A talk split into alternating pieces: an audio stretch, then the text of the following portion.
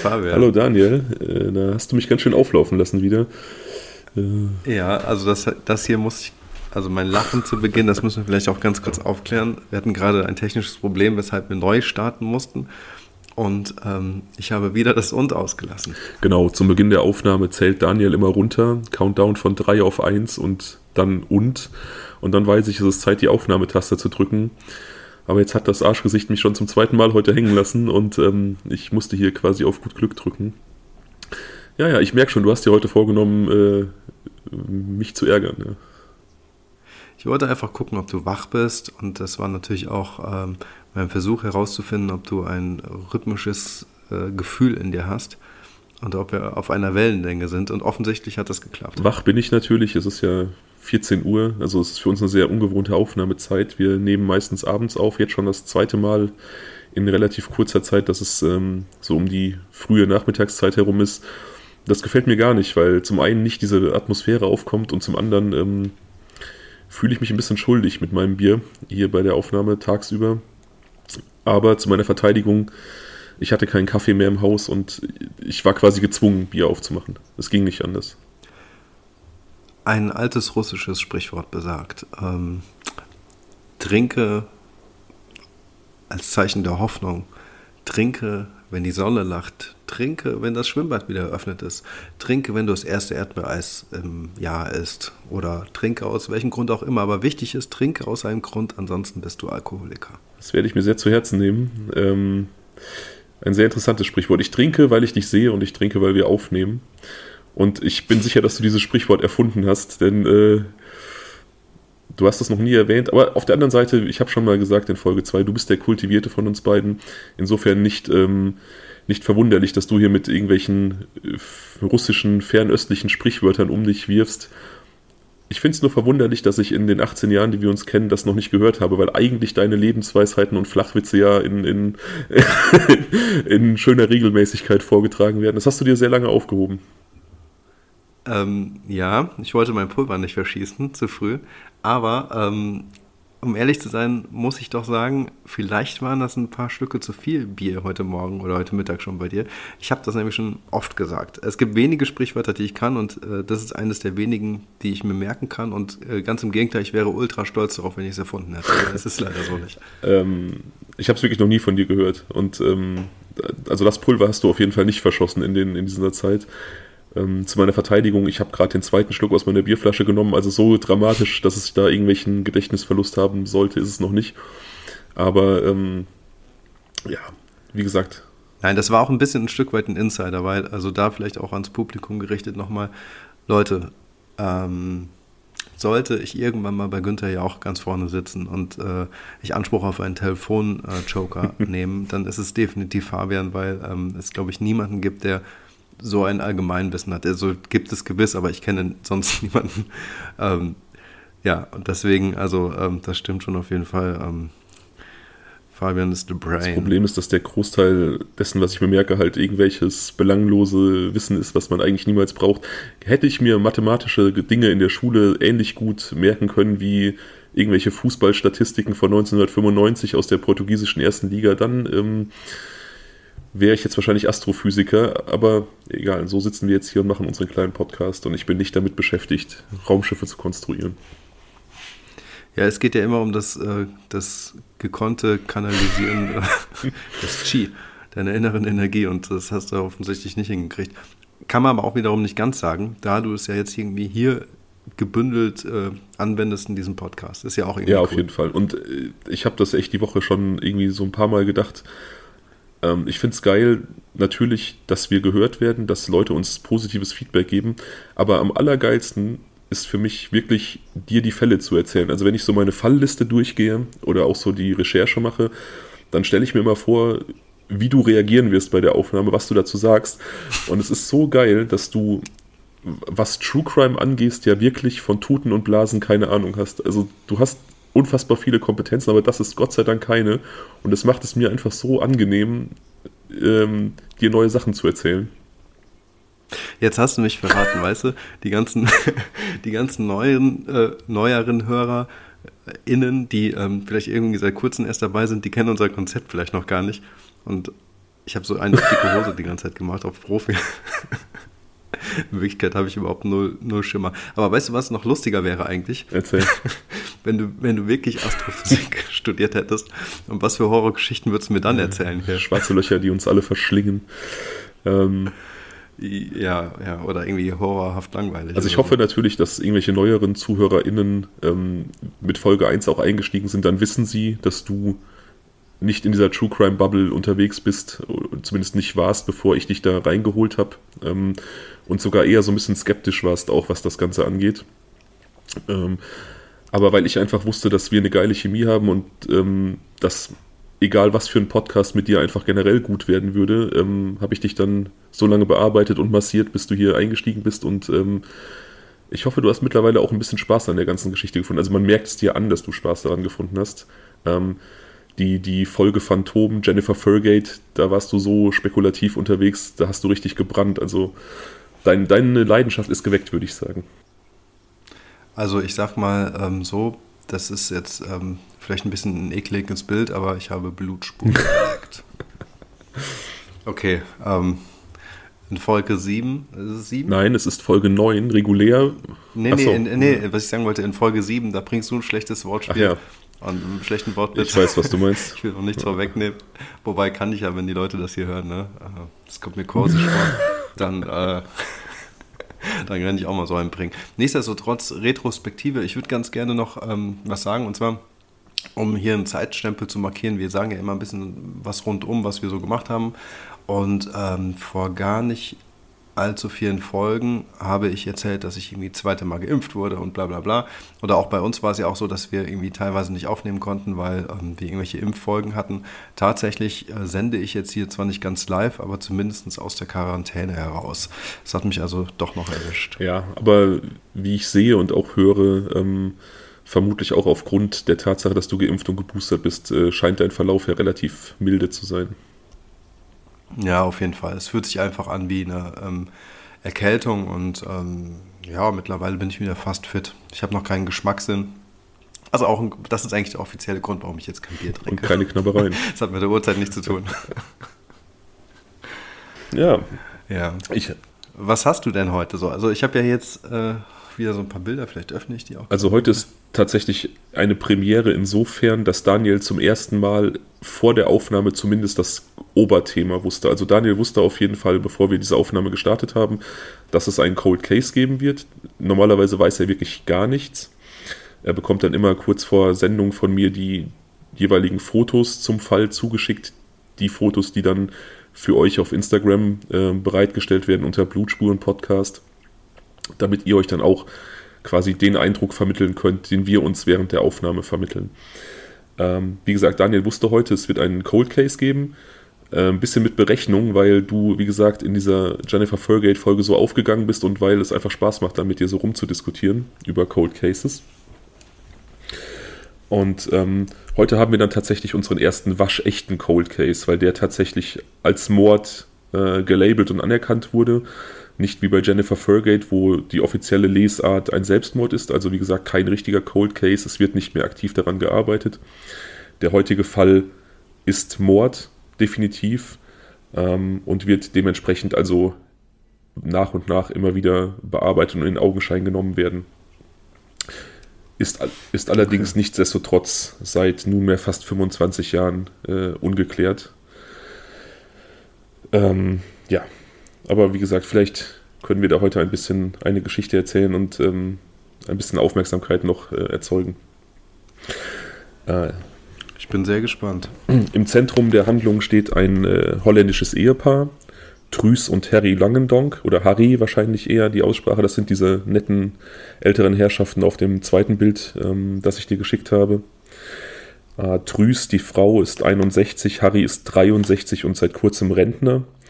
Er hat seinen Geburtstag gefeiert ähm, am 27.05.1997. Das ist das Jahr, in dem wir uns befinden, 1997. Sommer 97. Ähm, sie genießen das Leben. Harry war selbstständig. Er hatte ein Geschäft für LKW-Bremsen. Das war auch so sein Lebensinhalt.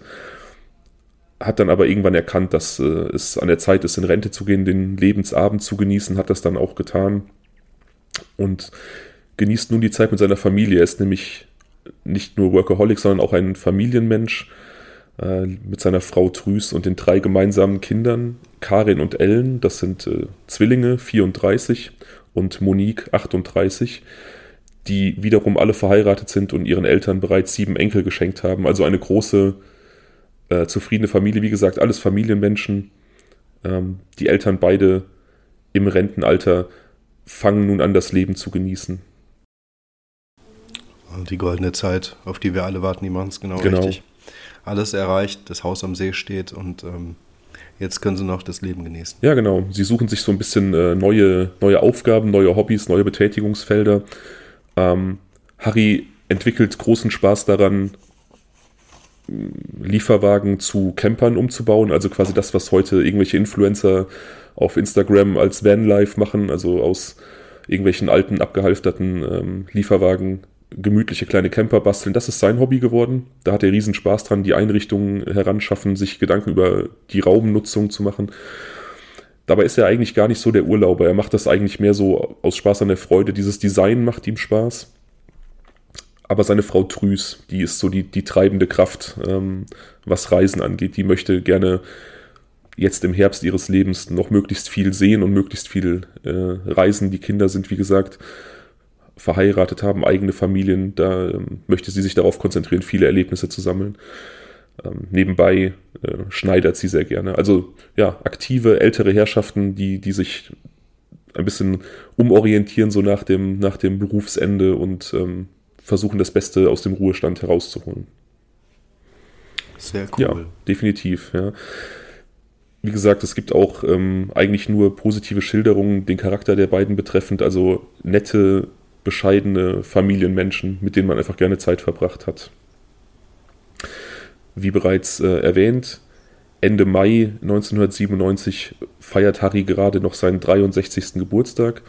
Drei Tage später, am 29.05., soll eine mehrwöchige Campingtour beginnen, die das Ehepaar durch Deutschland, Österreich und vielleicht auch die Schweiz führen soll. Sie haben keinen richtigen Plan, keine richtige feste Linie, sie wollen sich so ein bisschen treiben lassen. Ähm, sie reisen mit relativ leichtem Gepäck, der Camper ist nicht sonderlich groß. Sie nehmen möglichst wenig mit, auch keine Wertsachen. Sie äh, sind da, wie gesagt, generell sehr bescheiden unterwegs, aber wollen auch keine Wertsachen mit sich führen, um nicht eventuell irgendwelche ähm, äh, Diebe oder sonstiges ähm, irgendwie auf sich aufmerksam zu machen. Der einzige Wertgegenstand, den sie mit sich führen, ist eine Geige, eine ähm, alte Geige, deren Wert nicht feststeht, aber die irgendwo im Laufe dieser Reise von einem Sachverständigen oder einem Sammler geschätzt werden soll. Dazu gibt es leider keine weitere Informationen. Es steht nur fest, dass diese Geige mitgenommen wurde mit dem Ziel, sie schätzen zu lassen. Wo das passieren sollte, in welchem Rahmen das passieren sollte, ist leider nicht bekannt. Okay, das ist eine interessante Randgeschichte tatsächlich. Ähm, also glaube ich nicht so das äh, Typische, was Camper mitnehmen. Definitiv nicht, ne? Ähm, ne, aber ähm, eine interessante Idee. Also auch vielleicht rührt das auch daher, dass, dass sie da ein bisschen sich Gedanken drum gemacht hat. Das klingt so wie so ein alter, verborgener Schatz von der ähm, Oma geerbt, Ewigkeiten auf dem Dachboden gewesen und sie haben sich irgendwie schlau gemacht und gucken, wo sie entlang ihrer Route einen Experten aufsuchen können. Irgendwie, ich denke direkt an Süditalien oder sowas, Österreich hast du eben genannt. Also keine mhm. Ahnung. Das war tatsächlich auch so meine, meine Lesart, weil, ähm, wie gesagt, 1997, Sommer 97, ähm, Internet noch nicht so verbreitet. Also der, der Gedanke, dass man irgendeine Expertise vor Ort einholen muss für so einen Gegenstand, der ist auf jeden Fall ähm, logisch. Also ich denke auch, dass man dann da vielleicht nach Sammlern oder Experten gesucht hat, die irgendwo im, im Rahmen dieser Route erreichbar sind. Ja. Die beiden brechen also, wie gesagt, am 29.05.1997 in ihren Urlaub auf und ähm, erleben offenkundig eine schöne Zeit. Sie melden sich in regelmäßigen Abständen bei ihren Kindern ähm, und geben äh, so ein bisschen Feedback, wo sie sich gerade befinden, wie die Reise verläuft. Deutschland gefällt ihnen offensichtlich gut. Sie sind primär in Süddeutschland unterwegs. Ich habe dir das mal äh, auf der Landkarte auch zur Einordnung geschickt. Also wirklich so relativ weit unten noch äh, südöstlich von München, also quasi wirklich Richtung österreichische Grenze. Ähm, ja, da sind sie dann Anfang Juni am 7.6. ruft äh, Harry Langendonk seine Töchter noch an aus dem Chiemgau, das ist diese markierte Gegend. Ähm, mhm. Bekannt vielleicht der Chiemsee, daher dann auch der Name Chiemgau. Und ähm, ja, wie gesagt, er schwärmt äh, von der Gegend. Sie möchten da noch ein paar Tage verbringen und dann ähm, Richtung Österreich weiter. Also der Chiemgau schließt südlich an Österreich an und äh, da möchten sie dann, wenn ihre Zeit dort abgelaufen ist, äh, rüberfahren und ihre Reise dort fortsetzen.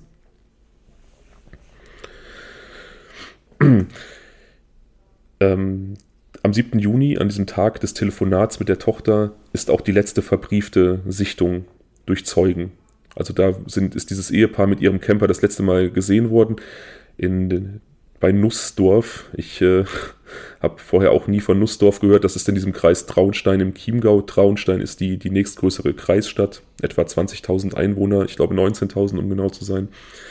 Da wurden die beiden an einem Waldrand sitzend in Campingstühlen vor ihrem Wohnwagen gesehen, hatten sich offensichtlich einen Kaffee gekocht und genossen den Sonnenuntergang.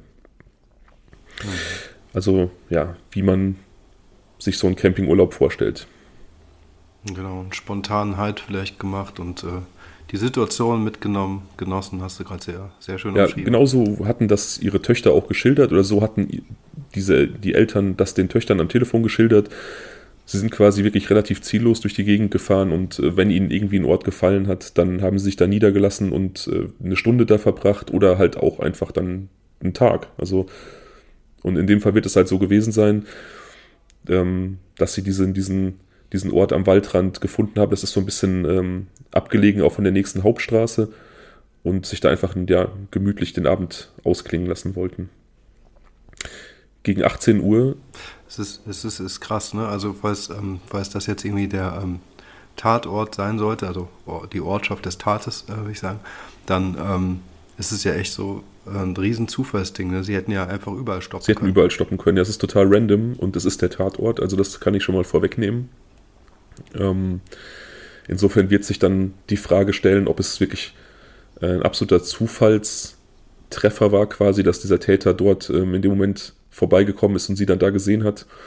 Oder ähm, ob es vielleicht jemand war, der sie da treffen wollte. Das ist ja durchaus auch möglich. Oder mit ihnen dorthin gekommen ist.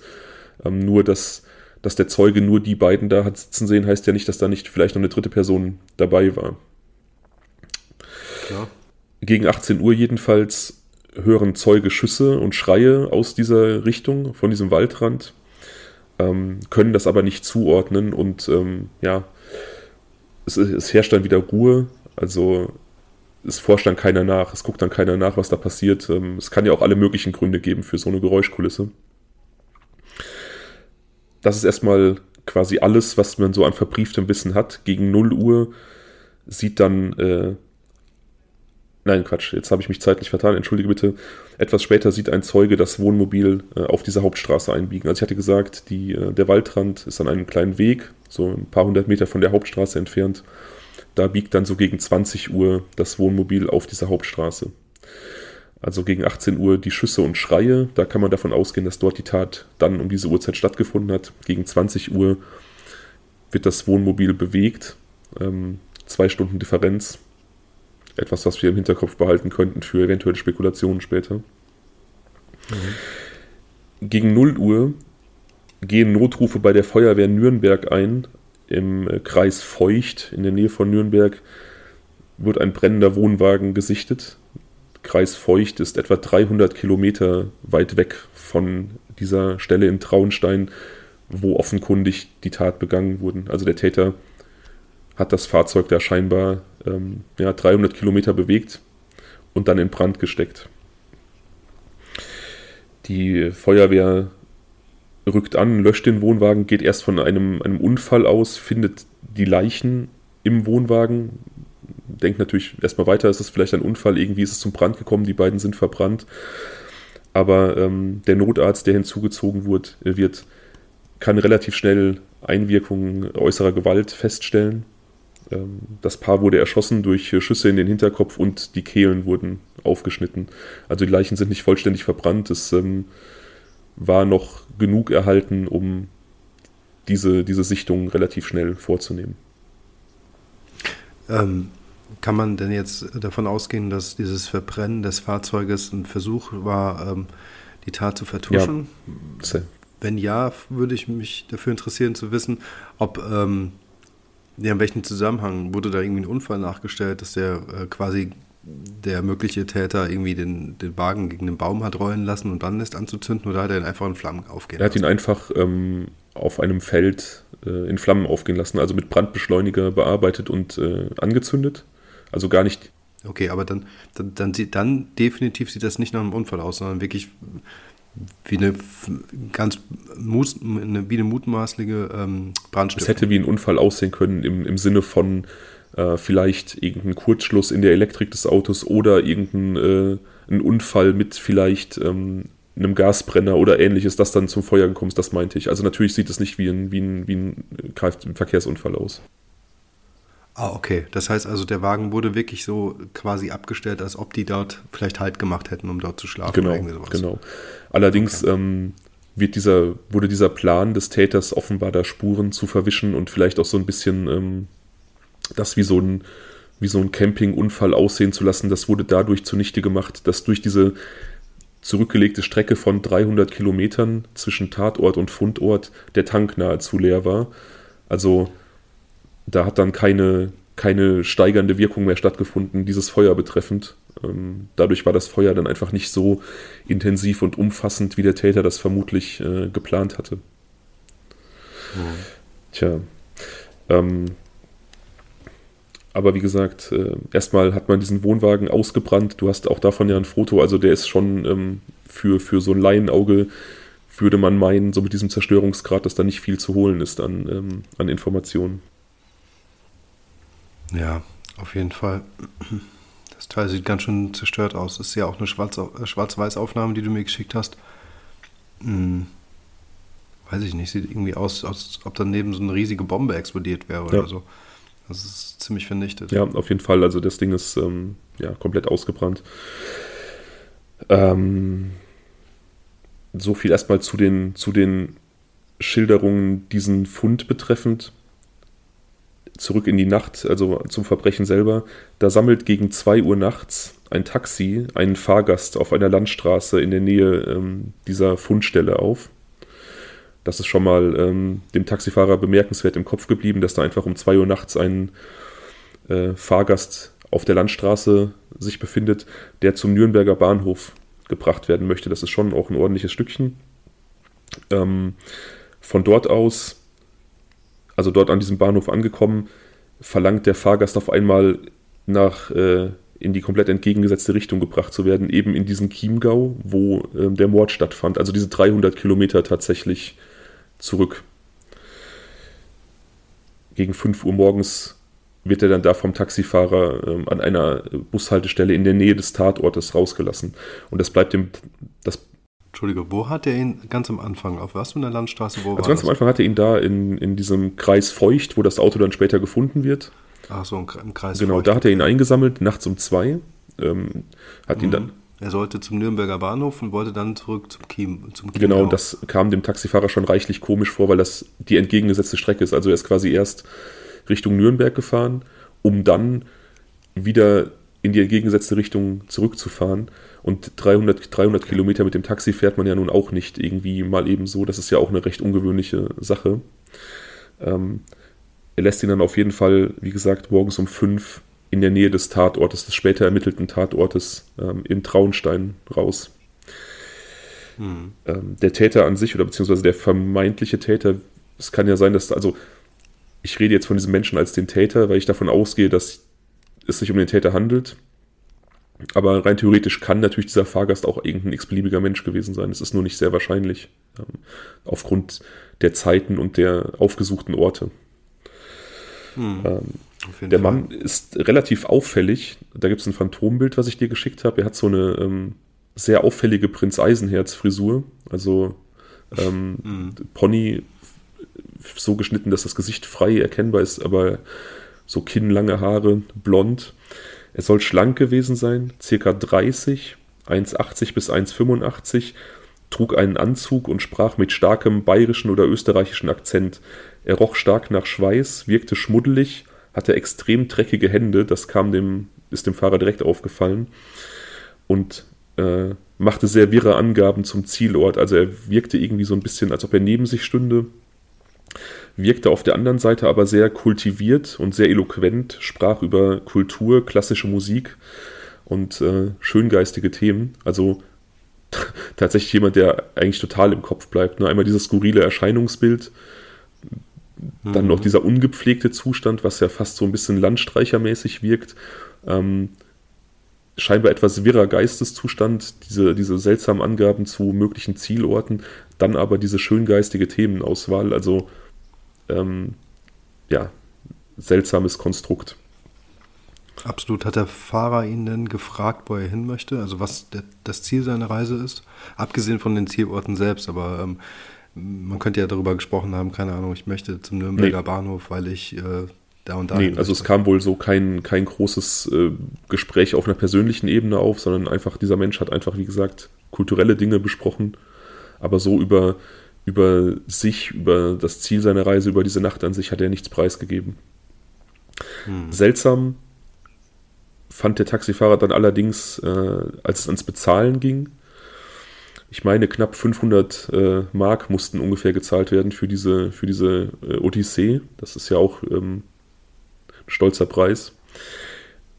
Äh, hat der, der Täter, der vermeintliche Täter, dieses, ähm, diesen, diesen Fahrpreis mit mehreren Währungen bezahlt. Also er hatte keine D-Mark dabei, sondern er hat mit Franken, Schilling, D-Mark, also es wirkte wie so eine Reisekasse. Deswegen auch, oder ein, ein weiterer Hinweis, der darauf hinzielt, dass er was mit dem Mord an diesem Ehepaar zu tun haben könnte, weil exakt diese Währungen, D-Mark, Franken, Schilling, ähm, die Währungen sind, die sich ähm, im Reiseverlauf finden würden.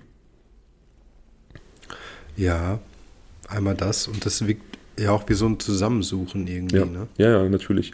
Also, wer auch immer das war, hatte definitiv am, am Abend dieses Tages nicht vor, irgendwann nachts noch 300 Kilometer Taxi zu fahren und dann sich entsprechend vorbereitet. Also, ja. Genau, genau. Diese Summe, diese 500 Mark, die dann da äh, bezahlt wurden, das passt auch relativ genau zu den Schilderungen der Töchter von äh, Drüs und Harry Langendonk, was so die Reisekasse angeht. Also, wie gesagt, die reisten eher mit überschaubaren Mitteln. Und auch diese Zusammensetzung der Währungen, das passt halt auch. Äh, man geht also davon aus, dass es der Mörder ist und wenn es der Mörder war, dass er ähm, quasi die Beute seines Überfalls da wieder komplett losgeworden ist für diese Taxifahrt. Also wenn es sich um einen Überfall gehandelt hat, hat er da keine, keine großen, kein großes Plus gemacht. Irgendwelche kleineren Wertsachen hat er wohl erbeutet, ähm, Schmuck, aber das war auch nicht viel. Ähm, und eben dieses Geld. Okay, ganz komische Geschichte. Also es, es klingt jetzt so, als ob er ähm, wohl auf dem Rückweg der Tat war, ihm dann irgendwas einfiel, sodass er dann deswegen nochmal zurück wollte, weil er möglicherweise irgendeine Spur hinterlassen hat oder irgendwas vergessen hat. Ja, für mich klingt das, als ob er ähm, nach Traunstein zurück musste. Also ich, ich glaube, dass er irgendeinen Ortsbezug hatte, dass er da aus dieser Gegend Chiemgau-Traunstein kam. Deswegen durfte da äh, das Auto nicht gefunden werden oder die Leichen nicht gefunden werden. Und ähm, er hat dann einfach versucht, das möglichst weit wegzubringen, um dann da äh, durch Feuer die Spuren zu vernichten und möglichst weit weg eben diese Vernichtung äh, zu vollziehen dann vielleicht zum Bahnhof gefahren, gemerkt, dass er dort innerhalb der nächsten Stunden nicht wieder zurück in seine eigentliche Richtung kommt und dann doch entschieden, das Taxi zu nehmen. Das ist so mein Gedanke dahinter. Ja. Aber wenn er aus Traunstein kommt, dann würde man ihn doch dort wahrscheinlich kennen. Also wenn man, wenn es so ein markanter Typ war, ähm, ich weiß ja nicht, wie groß dort, das dort ist, aber ich gehe jetzt mal davon aus, dass es eben nicht zu groß ist und dann fällt doch so eine Person eigentlich auf. Das ist der Haken so ein bisschen, ja. Also ähm, es gab irgendwie, als der Fall sich zum 20. Mal gejährt hat, gab es so eine Sondersendung darüber und auch Aktenzeichen XY hat sich nochmal ähm, noch darüber berichtet.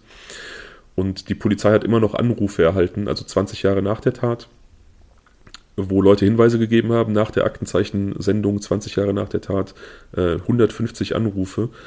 Und viele Menschen haben auch der Polizei gegenüber auf Nachfrage dann erwähnt, dass sie ähm, dieses Wissen, was sie da jetzt dann geteilt haben, schon seit der Tat quasi mit sich rumtragen, aber ähm, das nie mitgeteilt haben, weil sie keine falschen Verdächtigen aussprechen wollten, keine Menschen denunzieren wollten und so weiter und so weiter. Also ich gehe schon davon aus, dass da irgendwo in diesem Kreis Traunstein Leute sind, die, die vielleicht mehr wissen, aber aus welchen Gründen auch immer das nicht mitteilen. Aber gut, das heißt also, es gibt da scheinbar eine bekannte Person. Also wenn, wenn, so wie du es beschreibst, ist es ja so durchaus, dass ähm, ja, dass die niemandem was ähm, unnötig äh, quasi äh, in die Schuhe stecken wollten und, äh, und ähm, im Prinzip, dass die halt niemanden umsonst oder unnötig verdächtigen wollten. Ähm, und dann wissen die ja schon, dann gibt es ja einen Namen, da gibt es ja eine Persönlichkeit. Das glaube ich nicht. Ich glaube, es geht ja eher so um allgemeine, dass man, dass man vielleicht irgendwie Menschen hat, wo einem vielleicht komische Dinge aufgefallen sind oder wo die Beschreibung passen könnte. Ich weiß nicht, ob es eine konkrete Person gibt, die diese Leute alle im Kopf hatten ähm, oder ob es einfach ja, Bauchgefühle und Indizien gibt, aber ähm, ja, wie das dann so ist an diesen kleinen Ortschaften, man möchte da halt niemandem Unrecht tun wahrscheinlich. Ne? Ähm, ich habe eine Theorie gelesen, dass diese, diese auffällige Frisur, dieser Prinz Eisenherz-Schnitt möglicherweise eine Perücke gewesen sein könnte und ähm, das eventuell auch dazu führt, dass die Polizei so Probleme damit hat, diesen Menschen zu finden, weil ähm, in der Berichterstattung, ob jetzt in, in äh, Zeitungen oder eben Aktenzeichen XY oder anderen Medien immer wieder explizit sehr stark auf diese Frisur eingegangen wurde und ähm, dann vielleicht manche, man, manche Menschen, äh, Sprachfindungsstörung, dass dann vielleicht manche Leute ähm, ihren, ihrem eigentlichen Gefühl oder ihren Indizien einer anderen Person gegenüber nicht nachgegangen sind, weil halt diese Frisur nicht gepasst hat, beispielsweise. Ja. Hm. Ja klar, das ist auf jeden Fall der Aufhänger. Ne? Über, wir haben jetzt nicht eine Sekunde über die Rasur, er ist äh, also glatt rasiert, er hat kein Bart oder sowas gesprochen. Hat, äh, man, wir haben nicht über die Augenfarbe gesprochen, nicht über die Form der Nase oder so. Ja. Ähm, gar nicht, sondern nur über diese Frisur. Ähm, dieser Ort, in dieser, dieser Ort am Waldrand im Kreis Traunstein wird übrigens dann tatsächlich auch äh, einwandfrei als Tatort identifiziert später. Wie gesagt, Zeugen hatten gegen 18 Uhr Schüsse und Schreie gehört.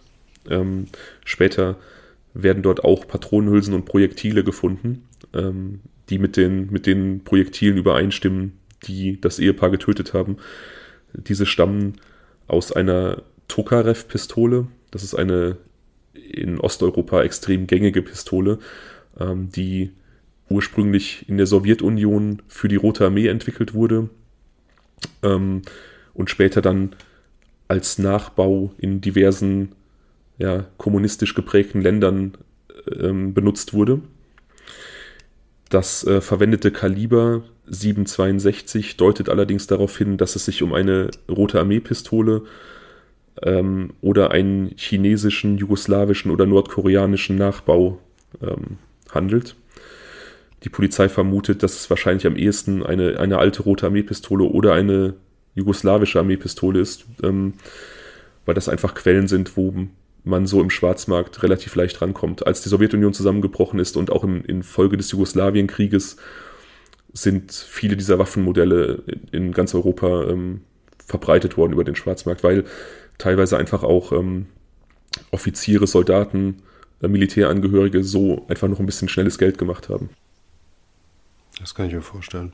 Aber auch da müsste man dann eben die Frage stellen, so ein Täter, der müsste ja erstmal Zugang dazu haben. Also Schwarzmarkt ähm, ist ja nun auch eine Sache, man muss erstmal wissen, wo bekommt man so eine Waffe her. Ja, auf jeden Fall. Nur ähm, wir kennen halt noch, wir haben gar keine Infos bisher zum möglichen Täter und von daher. Ähm, es, es gibt auch. Es, wer weiß, was der so für Kontakte hat. Es gibt auch darüber hinaus im Prinzip keine, äh, keine Infos. Das ist auch etwas, was ähm, die Kinder der Familie Langendonk extrem äh, beschäftigt. Die haben elf Jahre nach dem Mord, äh, also 2008, das erste Mal ein, ein ähm, Interview in, in, den deutschen Medien gegeben, im äh, Stern oder Spiegel war das, glaube ich, ich glaube Stern.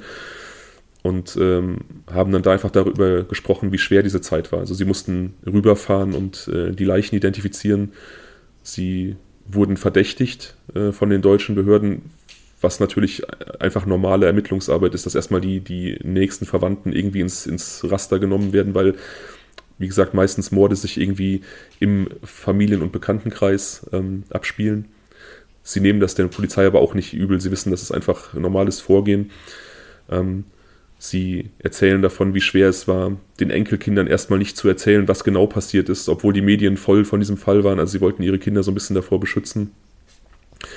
Und ähm, ja, haben eigentlich laut eigener Aussage ein gutes Verhältnis zur Traunsteiner Polizei. Also sie sehen da sehr große Bemühungen. Da wird wohl sehr intensiv daran gearbeitet, aber es bleibt diese unbefriedigende, dieser unbefriedigende Fakt äh, für alle Seiten, für die Polizei, für die Angehörigen, dass man eben nicht weiß, was genau passiert ist und dass das, was wir jetzt haben, im Prinzip alles ist, womit man arbeiten kann. Und das ist ja nun mal nicht viel. Nee. Ähm, und analog zum Fall Jennifer Fergate, da hast du gesagt, dass du es dir kaum vorstellen kannst, dass, ähm, dass einfach niemand dieses Foto erkennt. So geht es mir auch. Also ich, ähm, ich denke, es muss eine Person geben, die in dieser Traunstein-Region äh, lebt, die da irgendwie ihren Lebensmittelpunkt hat, ähm, einen starken Bezug und deswegen daran interessiert war, diesen Mord oder diesen, diesen Auffindeort weit, weit weg zu transportieren. Also es scheint mir absolut sicher, dass der Täter, wer auch immer er ist, da in dieser Region verwurzelt ist. Ähm, aber trotzdem kann diese doch relativ detailreiche äh, Beschreibung keinen, ja, niemanden zutage fördern. Ähm, weiß man denn, sehr sicher weiß man das, ähm, wo in Traunstein dieser, äh, diese Person rausgelassen wurde vom Taxifahrer? Ja. Und wirkte, wirk, wirkte ähm, dieser Mann ortskundig in dem Moment, dass er gesagt hat, ne, keine Ahnung, dass er vielleicht den Taxifahrer noch navigiert hat oder äh, vielleicht in irgendeiner Art und Weise ähm, Begriffe, Orte, Namen von sich gegeben hat, die darauf schließen könnten, dass er von dort kommt? Also zum einen aufgrund seines, ähm, seines Dialektes wirkte er zur Gegend gehörig. Also er hatte, wie gesagt, einen starken bayerischen oder österreichischen Akzent und das kann ja, passt ja. Ähm. Der hat sich rauslassen lassen in der Nähe von äh, Litzelwalchen. Das ist ein, ein sehr kleiner Ort. Wie gesagt, da ist dieser Tatort gewesen. Und an dieser Stelle, wo er sich hat rauslassen lassen, in Tatortnähe, da ist eine Bushaltestelle. Also ist davon auszugehen, dass er vielleicht dann da früh morgens entweder mit dem Bus weitergefahren ist oder vielleicht wirklich fußläufig nach Hause konnte. Die Frage ist ja auch. Aber es fehlte, es fehlte aber jetzt auch kein Einwohner. Also es ist jetzt nicht so, dass man sagen könnte, dass, ähm, nee, wahrscheinlich nicht, sonst hättest du mir schon gesagt, ne, dass jetzt irgendeine Person auffälligerweise nicht mehr im Ort lebt. Nee. Weil ich meine, sowas fällt doch auf. Wenn das jetzt jemand sein sollte, der jetzt plötzlich auf der Flucht ist und eben aus ähm, aus diesem Ort stammt, dann wird es doch auffallen und dann wird nach dem auch irgendwie gesucht. Und während es aber, wenn es so sein sollte, dass er vielleicht nur auf Rückreise ist, sagen wir mal, wir unterstellen jetzt mal, er kommt wirklich von dort und kam wieder zurück, warum auch immer, um die Tat zu begehen und anschließend wiederum zurückzukehren, warum dann auch immer, zum zweiten Mal, ähm, dann, also äh, einfach nur um diesen Bezug zum Ort klar zu haben, ähm, dann, äh, dann, dann, dann scheint mir es schon eher vernünftig, als wenn man sagen würde, es war jetzt wegen fester Einwohner oder sowas. Hm, ja. Also es gibt tatsächlich niemanden, keinen Einwohner, der infolgedessen irgendwie verschwunden ist oder ausgewandert oder was weiß ich, was sich merkwürdig verhalten hat, scheinbar. Ähm, der größte Hinweis auf einen Ortsbezug ist einfach dieses einmal der Tatort an sich, weil das ähm, kein Ort ist, den man jetzt irgendwie auf der Durchreise zwingend kennen würde oder erreichen würde. Ähm, aber das ist natürlich jetzt auch kein richtiger Hinweis, weil Familie Langendonk hat diesen Ort ja auch zum, zum Rastmachen äh, gefunden. Ähm, ich glaube, die Polizei und auch ich tatsächlich sehen als größten Hinweis für diese Ortsverbundenheit einfach das ähm, gewollte Verlagern des, des, des Tatortes oder des Geschehens weit, weit weg. Ähm, er könnte natürlich auch zurückgekehrt sein mitten in der Nacht, weil er vielleicht ähm, irgendeinen Geistesblitz hatte, nachdem er das Auto angezündet hat und befürchtet hat, dass dort noch irgendwelche Spuren doch hinterlassen wurden und da nochmal sicher gehen wollte. Oder er hatte dort ein Auto abgestellt. Man weiß, vielleicht war er dort ja selbst als, als ähm, Wanderer unterwegs oder hat sich halt einfach auch gezielt mit den langen Donks getroffen. Wobei natürlich. Ist irgendwas mit der Geige? Ist die Geige noch da oder spielt die Geige überhaupt gar keine Rolle mehr? Die Geige ist verschwunden. Ah, okay. Ähm, gegen diese Theorie, dass der Mensch da als, als Wanderer gew gewesen sein könnte, spricht natürlich. Ähm, Sein genau, er trug Anzug. Ich würde keinen Anzug tragen, wenn ich wandern gehe. Ja, du vermutlich auch nicht. Nee. Ähm, diese, anderen, diese anderen Punkte in seinem Outfit, also ähm, dreckige Hände, starker Schweißgeruch, ähm, schmuddeliges Auftreten, das lässt sich so ein bisschen, finde ich, mit den, mit den Anstrengungen dieser Vertuschungstätigkeiten erklären. Auf jeden Fall. Das klingt nach harter Arbeit, die er gerade hinter sich ja. gebracht hat und ähm, nicht die Möglichkeit gehabt, ähm, sich irgendwie mal die Hände vernünftig zu waschen oder wieder frisch genau, zu Genau, ich meine, er hat die Leichen von außerhalb des Wohnwagens in den Wohnwagen geschafft. Das ist ja schon mal eine Kraftanstrengung. Ähm, wie gesagt, Leichen, die, die helfen nicht mit, wenn man sie trägt. Das heißt, man hat wirklich dieses volle Gewicht und ähm, Leichenstarre tritt ja erst nach einer gewissen Zeit ein, beziehungsweise löst sich auch irgendwann wieder, sodass das wirklich wie so ein nasser Sack quasi, das soll jetzt gar nicht despektierlich klingen, aber einfach so als, als Bild. Und dann muss man so zwei Menschen erstmal auch in so ein Auto transportieren, dann den Innenraum durchsuchen, wegschaffen, Feuer legen, das ist schon anstrengend, das glaube ich auch, ja. Ja, und äh, das Ganze auch irgendwie unter Zeitdruck, unter ähm, immer ähm, der Gefahr, ertappt zu werden und erwischt zu werden und einfach also Stress. Ähm, weiß ich nicht. Also ich glaube, das äh, kann man sich schon ganz gut vorstellen, dass man dementsprechend äh, ja auch gezeichnet ist von der Situation. Ähm, ja, und wie geht es denn jetzt weiter? Oder geht es gar nicht weiter? Gar nicht weiter. Wir haben, okay. wir haben einen extrem unbefriedigenden Cold Case, aber ähm, ja, ein, eins von Deutschlands großen Cold Case-Mysterien, was wie gesagt ähm, in, in, in, der, in den Printmedien Aktenzeichen XY immer wieder aufgegriffen wird, ähm, aber leider nach 25 Jahren noch auf seine Lösung wartet. Und ähm, egal wer damit arbeitet, egal wer es präsentiert, äh, hat einfach nur diese Informationslage, die uns jetzt heute auch vorliegt. Also nicht viel. Die, die Tatwaffe wurde nicht gefunden, ne? Nur Tatwaffe wurde nicht gefunden, man konnte nur anhand der Projektile den Typen erkennen. Also eben Konnte man an den Projektilen irgendwelche Fingerabdrücke oder DNA-Spuren erkennen? Auch nicht. Beziehungsweise ähm, ist zumindest nicht bekannt. Also es gibt ja immer wieder die, die Möglichkeit, dass die Polizei aus äh, ermittlungstaktischen Gründen bestimmte Informationen zurückhält. Äh, beispielsweise, dass äh, irgendeine DNA-Spur gefunden wurde. Äh, der Täter geht dann aufgrund der Berichterstattung davon aus, dass nichts gefunden wurde und ähm, geht dann eventuell in die Falle, wenn er dann mal aktenkundig wird. Also es ist zumindest nicht bekannt, dass es solche Spuren gibt. Ja, hier unser He-Man-Verschnitt ist auf jeden Fall auch ein Phantom, ne? Also, ähm, er ist auch ein Phantom, ja. Das, das ist tatsächlich, also finde ich, ungleich schwieriger ähm, im, im Vergleich zu ähm, Jessica Fergate, Jennifer. Jennifer Fergate, weil ich finde, dass ähm, wir hier einfach null Hinweise haben. Und zusätzlich haben wir hier ein gezeichnetes Phantombild, das ja nur ähm, auf äh, Aussagen des Taxifahrers basiert. Und mitten in der Nacht, ja, wie genau, also er kann sich auf den Verkehr konzentriert, davon abgesehen, dass es eine sehr unheimliche Fahrt gewesen sein muss. Ähm, aber davon abgesehen haben wir, muss das ja hier so auch nicht stimmen. Der musste dem ja nicht ein Stück weit ähnlich Gut, er hatte, der hat ihm ja vielleicht nur ganz kurze Momente wirklich ins Gesicht geschaut, ja, weil er erfahren musste. Aber er hatte diesen Mann drei Stunden im Auto und ähm, wie gesagt, er hatte einen sehr, sehr komischen Eindruck auf ihn gemacht. Und ich denke schon, dass er dann da häufiger mal einen Blick in den Rückspiegel geworfen hat, weil ihm vielleicht auch nicht so ganz wohl war mit dieser Fahrt. Also ich glaube schon, dass er ihn gut genug sehen konnte, um ihn zu beschreiben. Es ist natürlich immer, das ist ja auch bei Jennifer Fergate, da haben wir die Woche privat drüber gesprochen. Es ist immer schwierig, wenn im Prinzip alle Fakten, die man über einen Fall hat, oder das, was man als Fakten annimmt, äh, aus einer Quelle kommen. Ob das jetzt bei Jennifer Fergate die Schilderungen sind, wann der Schuss fiel, wie die Tür verriegelt war, wie die Auffindesituation war, was im Prinzip nur darauf zurückzuführen ist, was dieser Sicherheitschef ausgesagt hat. Oder in diesem Fall alle Angaben zum Täter, die nur auf Aussage des Taxifahrers beruhen. Ähm, das ist natürlich immer sehr unbefriedigend. Klar.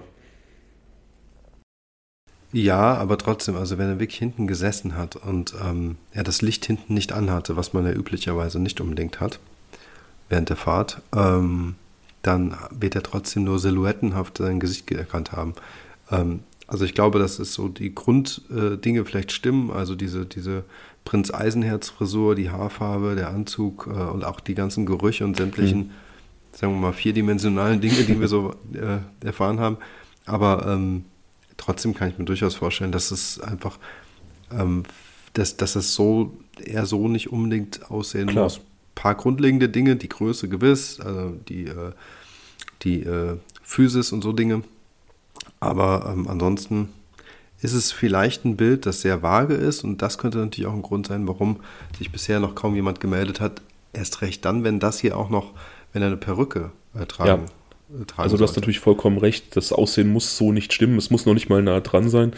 Ähm, ich glaube, dass auch der, der Phantombildzeichner da sehr großen Fokus auf diese Frisur gelegt hat, weil das einfach das Markanteste ist, was hervorsticht. Ähm, das ist ja auch eine Frisur, die jetzt nicht unbedingt ähm, sonderlich modisch ist, auch zu der Zeit nicht war.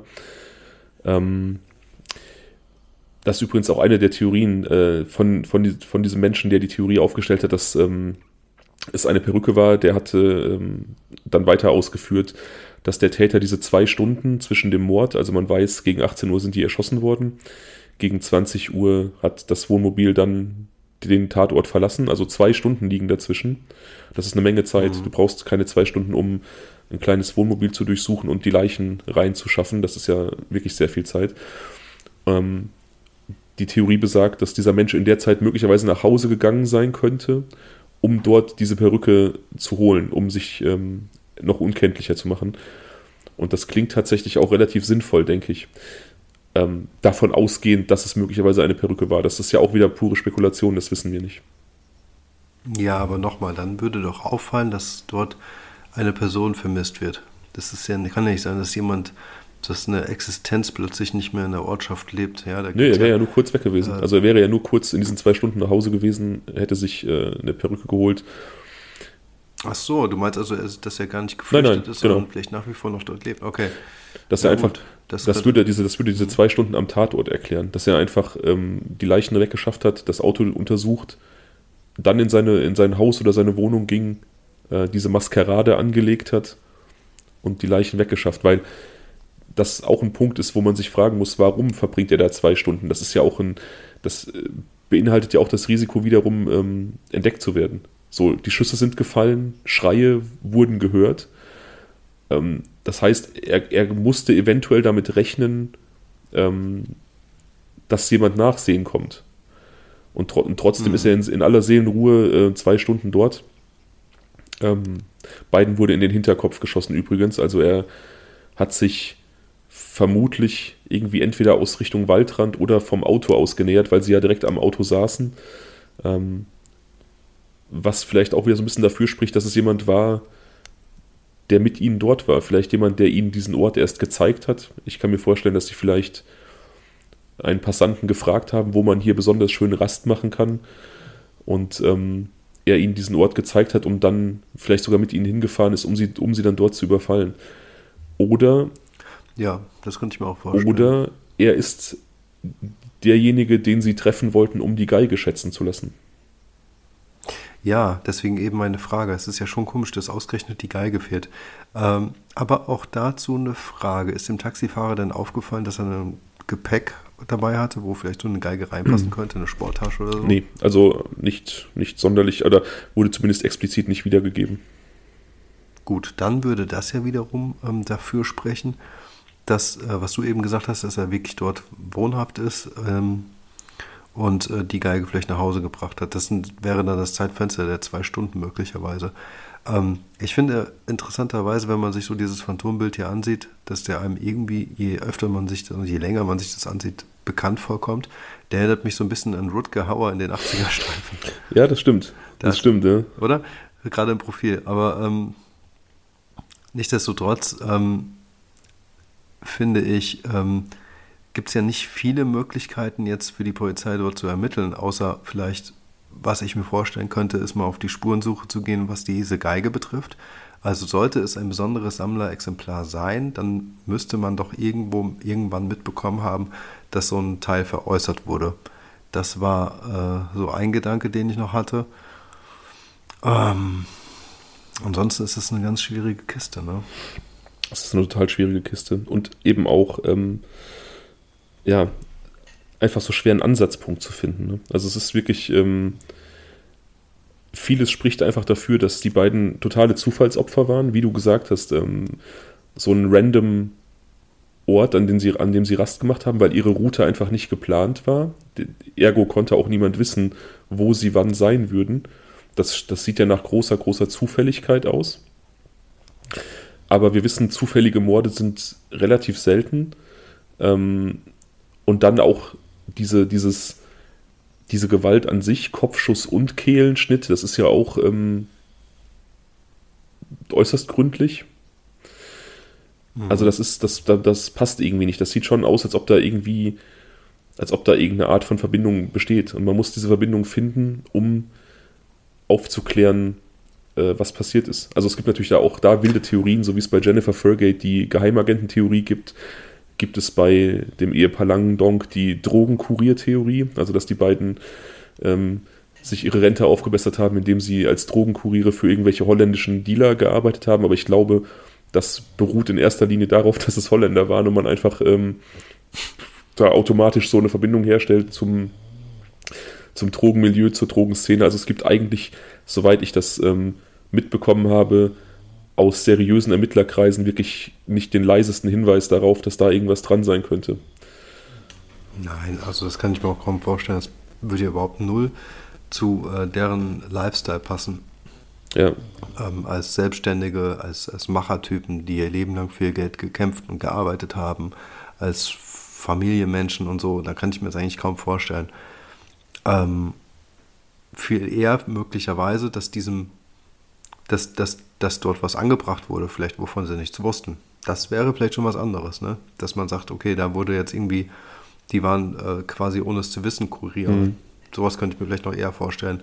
Und er aus irgendeinem Grund weiß was davon oder wie auch immer, muss man sich aber dann wiederum bei so einer random äh, Strecke fragen, wie kann es dann sein, dass jemand, der genau davon weiß, die ausgerechnet dort trifft. Das ist ja auch sehr unwahrscheinlich. Total.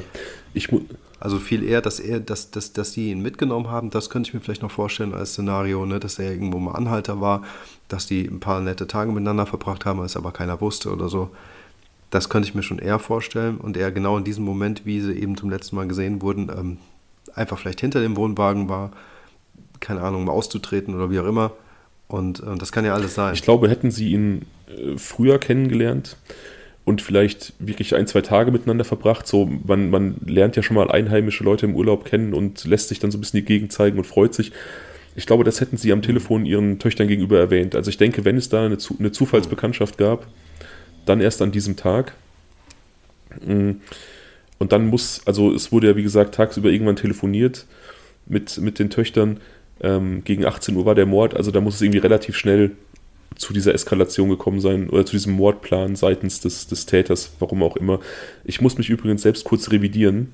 Ähm, ich hatte in meinen Unterlagen tatsächlich stehen, dass die Geige weg war, hatte das aber mit so einem Sternchen versehen, weil nämlich ähm, ich dann in seriösen Quellen gelesen habe, dass die Geige verkohlt gefunden wurde im Auto. Also sie ist mitverbrannt. Ähm, okay. Also das, das Verschwinden hatte ich irgendwo anders her ähm, und habe mir dann so einen Verweis gemacht, weil alle Zeitungsberichte davon gesprochen haben, dass es verbrannt ist. Ähm, und das dann gerade überschlagen quasi. Das heißt, uns fehlt jegliches Motiv. Wir haben als einziges Merkmal dieses, diese skurrile Gestalt, ja. von der keiner weiß, äh, was da los ist, wer das ist. Und ähm, man weiß nur ungefähr, man kann auf, auf, aufgrund des Erscheinungsbildes davon ausgehen und dieser Strecke, die abgefahren wurde, dass äh, diese Person eben was mit diesem Mord zu tun hatte. Genau, ähm, also das ist, ne, ja, es ist halt sehr wahrscheinlich, weil ähm, einfach die, die Orte exakt passen. Der, der Fundort und der Tatort. Also er wird am, am Fundort aufgesammelt, lässt sich zum Tatort oder in Tatortnähe bringen und ähm, zahlt einfach mit, mit äh, einer Geldstückelung beziehungsweise mit äh, Währungen, die einfach exakt zu dieser Reisekasse passen.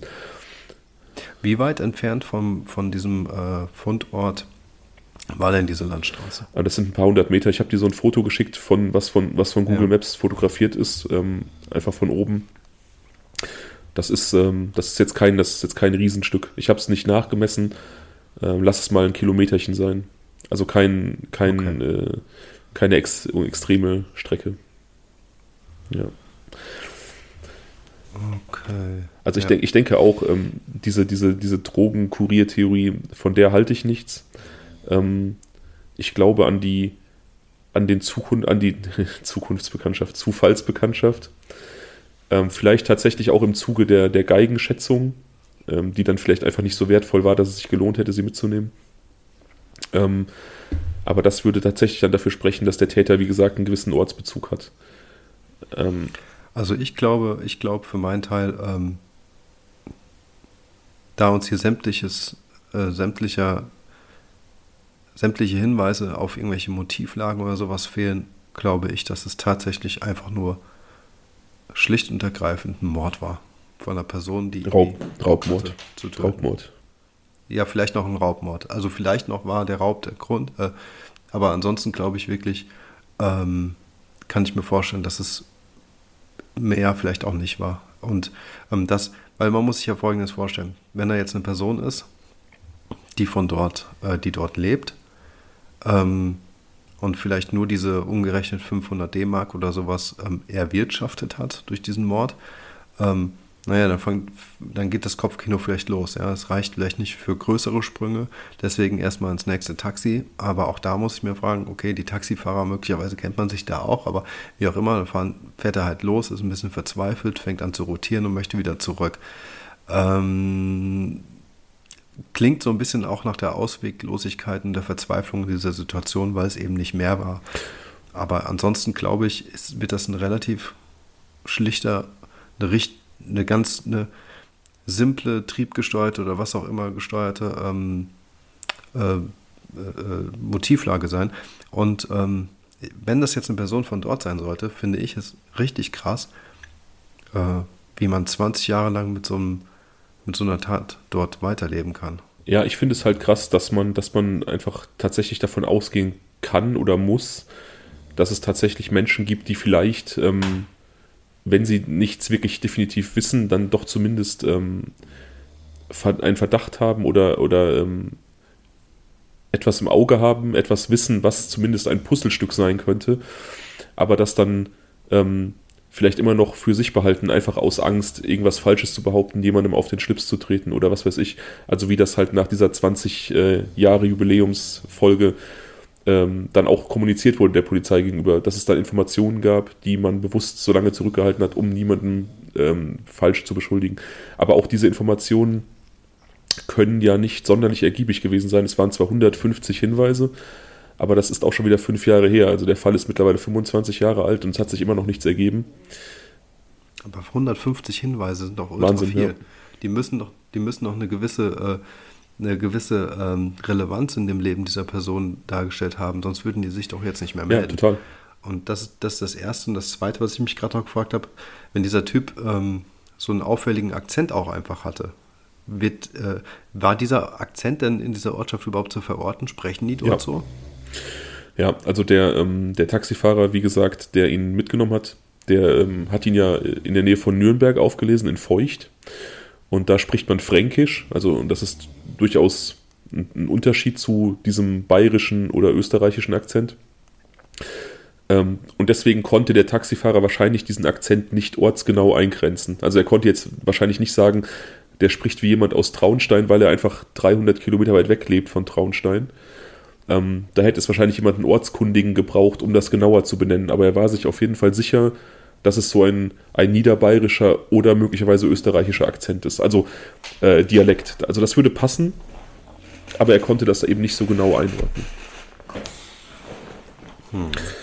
Ähm, ich sehe dir im Gesicht an, wie unbefriedigt du bist und ich finde den Fall, ich finde den super unbefriedigend, weil die, die Faktenlage einfach so extrem dünn ist. Aber ich finde ihn auch so interessant, weil er seit 25 Jahren einfach ungelöst ist. Und ich glaube tatsächlich nicht, dass der Mörder da bewusst das perfekte Verbrechen begangen hat. Ich glaube, dass da einfach ähm, die Umstände so zusammengefallen sind und das Glück so auf seiner Seite war, dass dieser Mord quasi insofern perfekt war, als dass er immer noch nicht aufgeklärt wurde. Ähm, weil im Endeffekt. So kommt. So kommt mir jetzt Im Endeffekt vor. hat er ja relativ viele Fehler gemacht, wenn man das mal objektiv betrachtet. Ähm, umso, umso wahnsinniger, dass es einfach kaum was, was Nennenswertes gibt. Und wenn es ein Raubmord war, ähm, super unbefriedigend. Er hat diese, diese vielleicht 500 Mark geklaut. Lass es, lass es ein bisschen mehr gewesen sein, ein bisschen Schmuck, der aber auch nicht sonderlich wertvoll war. Äh, das heißt, er ist mit, mit wirklich minimalster Beute aus diesem Mord rausgegangen nach seiner Taxifahrt mm, und hat dafür zwei Leben ausgelöscht. Ja, Wahnsinn, Wahnsinn. Also wenn das wirklich nur ein ähm, Raubmord war, auch hier mal wieder sehr, sehr, sehr finster, was in so manchen Menschen und Personen vorgeht. Ähm, ich finde, ähm, der Fall ist schon sehr, sehr, sehr gegensätzlich auch zu ähm, Jennifer Folgate, weil ähm, die gesamte Kulisse ja eine komplett andere ist. Wir sind nicht irgendwie in Oslo in so einem pompösen Hotel mit verschiedenen Agatha Christie-mäßigen Anzeichen und Hinweisen, die man irgend versuchen kann zusammenzupuzzeln, sondern hier fehlen einem ja kläglich die Puzzleteile. Das ist ja ein bisschen wie so ein, ähm, äh, ja, wie man hat so drei Puzzleteile eines 100-Teile-Puzzles, aber man hat kein Bild daneben, wie es eigentlich aussehen soll. Ja, richtig. Richtig. Dieser Fall lebt eigentlich wirklich nur davon, dass man, dass man selber sich Gedanken macht, spekuliert, dass man versucht, diese kargen Informationen, die man hat, für sich in irgendeine sinnvolle Reihenfolge zu bringen und zu überlegen, wie es gewesen sein könnte.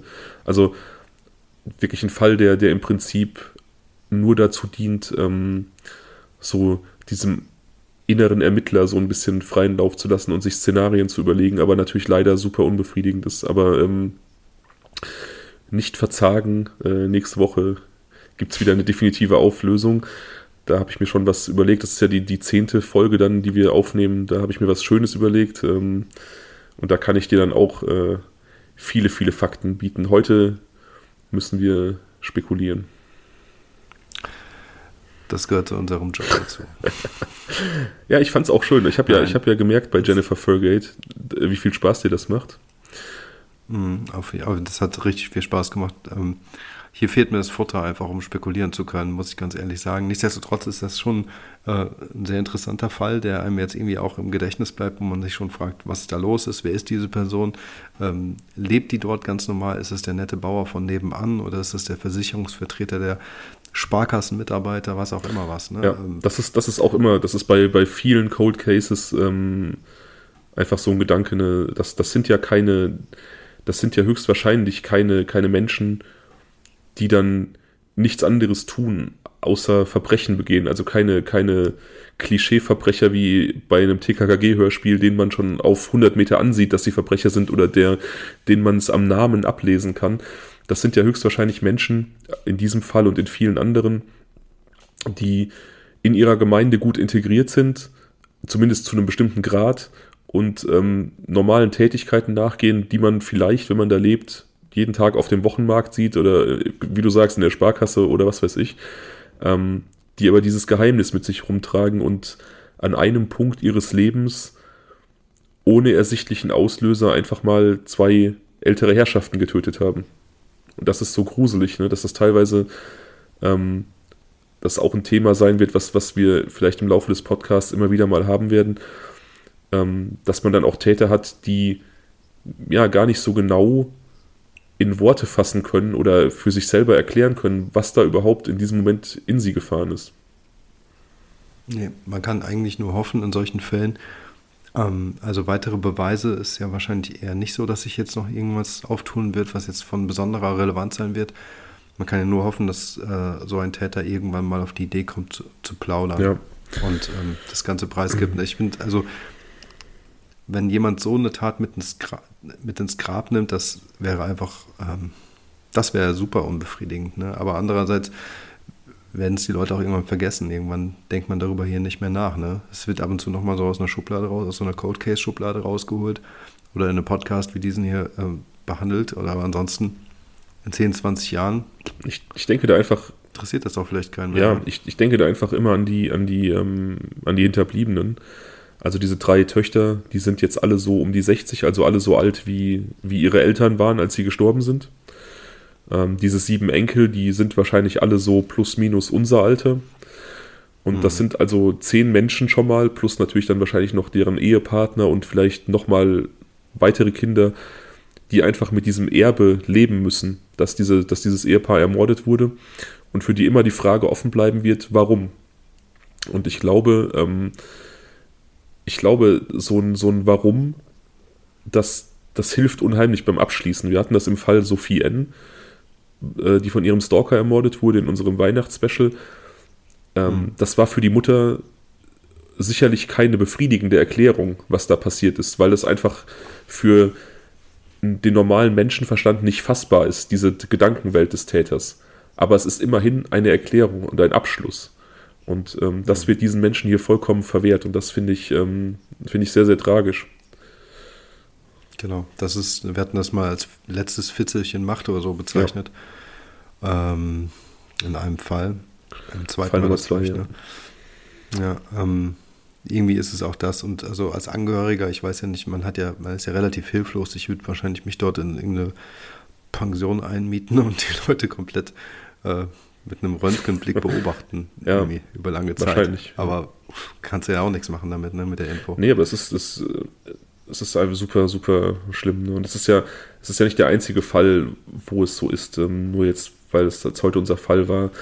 Ähm, einfach, einfach einer, wo es nahe liegt, diesen Gedanken mal zu äußern, wie schlimm es für die Hinterbliebenen ist. Es gibt ja, es gibt ja einen Fall, ähm, Spoiler für vielleicht weitere Folgen, es gibt einen Fall, der ähm,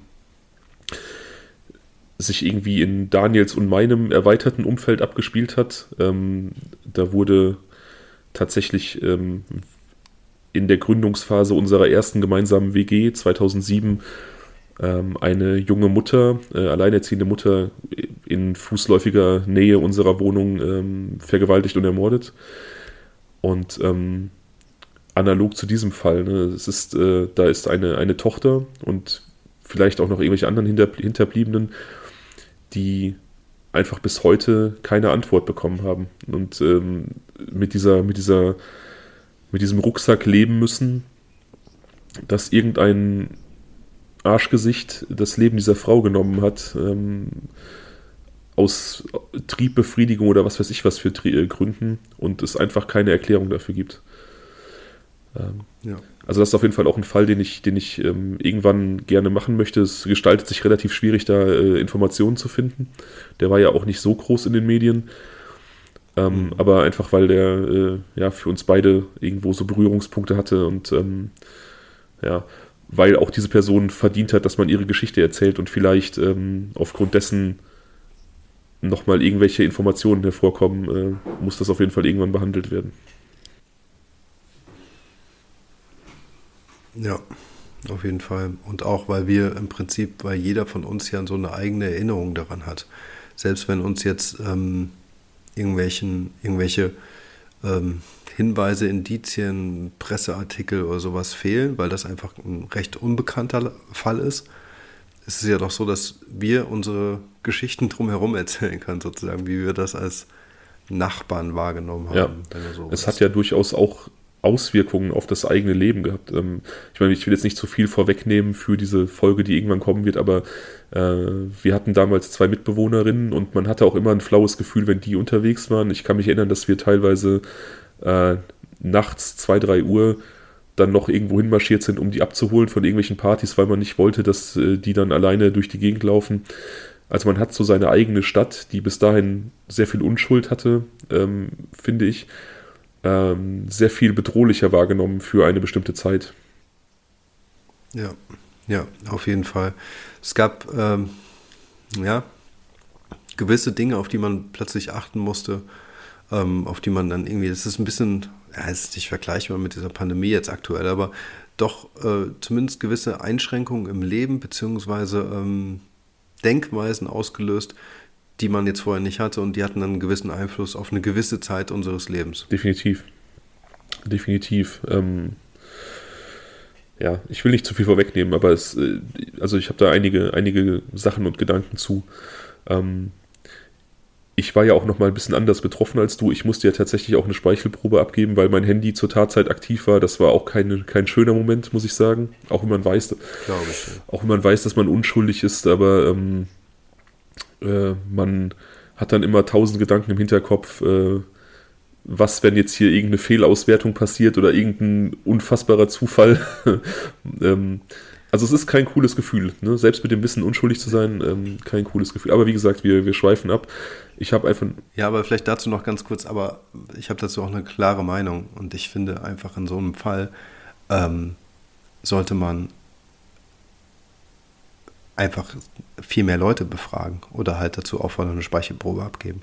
Weißt du, das ist halt, wenn man äh, es bei einem sehr kleinen Radius belässt und ähm, äh, dann fühlt sich jeder Einzelne natürlich dann irgendwie auch schlecht dabei. Währenddessen, wenn du diesen Radius vergrößerst, zum einen hast du mehr Möglichkeiten, da den richtigen zu finden und offensichtlich war es ja ein Täter, es war ja eine Vergewaltigung. Und äh, auf der anderen Seite finde ich, ähm, ganz ehrlich, sollen sie auch kommen und eine Speicherprobe machen, umso besser. Also wenn man nichts, äh, keinen Dreck am Stecken hat, muss man nichts befürchten aber in so einem Fall, wenn man natürlich zu so einem kleinen, auserwählten, in Anführungsstrichen, Kreis gehört, kann ich das natürlich verstehen, dass man dann ein mulmiges Gefühl hat. Hätte ich auch gehabt. Ich, hab, äh, ich glaube auch, man hätte in der ganzen Stadt Speichelproben machen können und hätte ähm, den Täter nicht gefunden, weil ich auch dazu natürlich eine Theorie habe. Ich habe ja jahrelang Zeit gehabt, mir darüber Gedanken zu machen. Aber das erzähle ich dir dann, wenn es soweit ist. Also wir werden, wir okay. werden auf jeden Fall irgendwann dahin kommen, ja. Okay. Ja, für heute. Ja, sehr schön. Für heute sind wir leider fertig. Ne? Es tut mir leid, dass ich dir da nicht, ähm, nicht mehr Fakten bieten konnte. Aber ich fand es spannend. Ich habe ähm, hab neulich nochmal diese, diese Aktenzeichen XY-Beitrag gesehen und habe dann ähm, diverse Zeitungsartikel dazu gewälzt. Ich wollte eigentlich einen anderen Cold Case machen, muss ich zugeben. Allerdings ähm, scheinen sich da gerade neue Entwicklungen zu ergeben, sodass ich den aufgeschoben habe, weil ich dann vielleicht in ein paar Wochen dir dann keinen Cold Case, sondern einen gelösten Fall präsentieren kann. Das finde ich ja Das cool. wäre richtig cool. Das hat sich jetzt auch gerade erst ergeben. Also ich habe jetzt bei der Recherche für die, die eigentlich geplante Folge dann erst äh, gesehen, dass es da offensichtlich in eine neue Richtung geht. Ja. So jetzt denn diese Geschichte, die wie gesagt wenig Ansatzpunkte bietet, aber wie gesagt für die Zuhörer und auch für dich dann nochmal so den, den inneren Detektiv weckt. Und ich wette mit dir, wenn wir jetzt die Aufnahme beenden, du wirst den ganzen Tag so latent drüber nachdenken. Ich habe vorhin schon mich gefragt, ob ich die Gegend nicht sogar kenne, äh, zumindest äh, vom Vorbeifahren, weil ja einfach Österreich, so auf dem Weg zum Gardasee oder so, ob man da nicht schon mal hergedüst ist. Und ähm, also zumindest habe ich die Ortschaften schon gehört. Also ich war auf jeden Fall schon im Chiemgau und ich glaube, ich war auch schon in Traunstein, aber ähm, die, die genaue Tatregion, ähm, glaube ich, habe ich nicht gesehen. Aber wie gesagt, so die, die, die grobe Region, wunderschöne Ecke. Also ähm, hm. Süddeutschland äh, ist generell sehr empfehlenswert. Ja, das stimmt. Wenn die nicht so einen komischen Dialekt hätten. es fällt schwer, die zu verstehen, ja. Ja, ja aber das, das sagen sie bei uns ja vielleicht auch. Ja, wahrscheinlich. Und über jeden Dialekt in Deutschland. Ich finde, Bayerisch hat immer noch irgendwie sowas Sympathisches. Aber das liegt natürlich auch daran, dass das durch die Medien so geprägt ist, dass das irgendwie so als urig und sympathisch und gemütlich einfach wahrgenommen wird. Ja, doch. Ich mag das Bayerische eigentlich auch. Ja, dieses äh, Fränkische habe ich jetzt, ich glaube, das ist teilweise schon hart zu verstehen. Ja, sehr. Ja, je, je tiefer es dann reingeht, sozusagen, aber ähm, das hast du ja im Prinzip mit, mit, jedem Dialekt so. Ja, definitiv. Wenn so äh, in unserer Heimat die, die alten Menschen untereinander sprechen, dann verstehe ich da auch nicht, das könnte auch ähm, serbokroatisch sein. Also ist wirklich so. das ist einfach so. Das ist Fakt.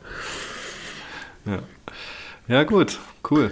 Ja, vielen Dank für die Präsentation und dass äh, du mir jetzt hier nochmal so einen neuen Fall gezeigt hast. Auch cool, nochmal in Deutschland zu sein. Ja, beim nächsten Mal sind wir wieder in den Vereinigten Staaten. Das ist, machen wir wieder eine Reise. Nice. Ähm, ja, cool. Ja, auf jeden Fall. Hat sagen, deine Quarantäne so ein bisschen, merci. hat deine Quarantäne vielleicht so ein bisschen aufgelockert?